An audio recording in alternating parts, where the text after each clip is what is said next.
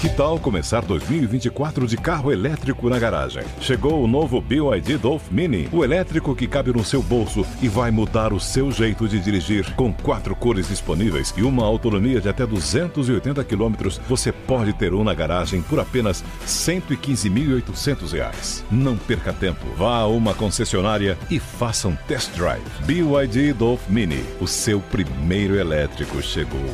No trânsito, escolha a vida. Jovem Pan Top News. As principais notícias do dia para você. Olá, aqui é Paulo Edson Fiore e estas são as principais notícias de hoje. Empresário Abílio Diniz morre em São Paulo aos 87 anos. Conhecido pela carreira como empreendedor, o ex-dono do grupo Pão de Açúcar estava internado havia três semanas no Hospital Albert Einstein para tratamento de pneumonite e foi vítima de insuficiência respiratória. Autoridades lamentaram a morte de Abílio Diniz. O vice-presidente Geraldo Alckmin lembrou vitalidade e dedicação como lições de vida. O chefe da Câmara, Arthur Lira, citou exemplo de empreendedor e otimismo. Rodrigo Pacheco, presidente do Congresso, destacou o papel no desenvolvimento econômico. E o governador de São Paulo, Tarcísio de Freitas, a esperança no Brasil. O corpo de Abílio Diniz será velado no Morumbis. O velório no Salão Nobre do estádio do São Paulo Futebol Clube, time do qual o empresário era torcedor, estará aberto ao público das 11 às 3 da tarde. E o enterro será reservado apenas aos familiares. Lula compara operações de Israel em Gaza com o Holocausto. Em coletiva na Etiópia, antes de embarcar para o Brasil, o presidente afirmou que o que acontece hoje com o povo palestino só existiu na história quando Adolf Hitler resolveu matar os judeus.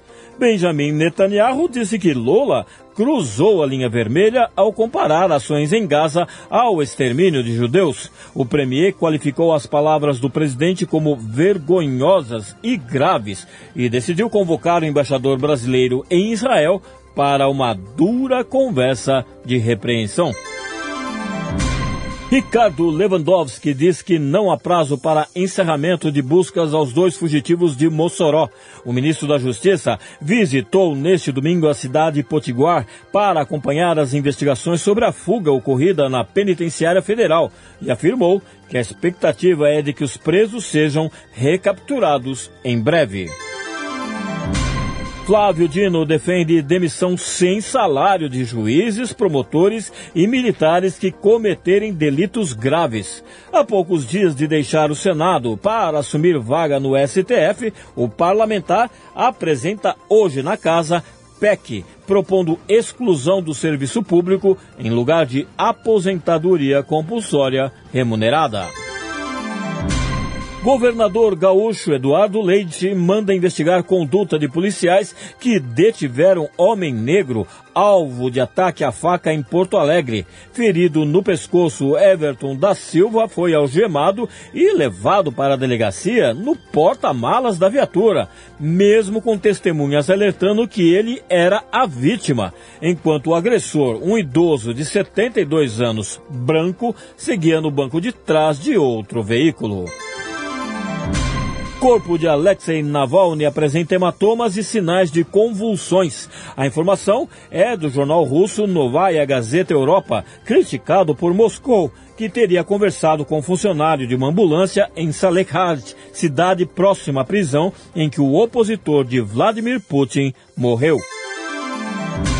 Pobreza na Argentina atinge o maior patamar em 20 anos e Javier Milei culpa casta de políticos. Estudo revelou que a parcela da população do país que vive nestas condições subiu de 49,5% em dezembro do ano passado para 57,4% em janeiro.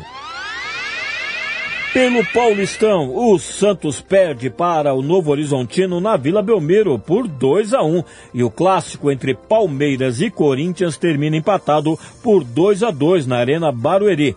No Canindé, a portuguesa vence o Guarani por 1 a 0 e o Água Santa bate a Inter de Limeira jogando em Campinas.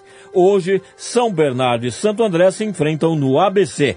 No Carioca, o Vasco vence o duelo contra o Botafogo no Newton Santos por 4 a 2. O Nova Iguaçu ganha do Aldax por 2 a 1 em Saquarema e o Volta Redonda empata em casa com a Portuguesa por 1 a 1.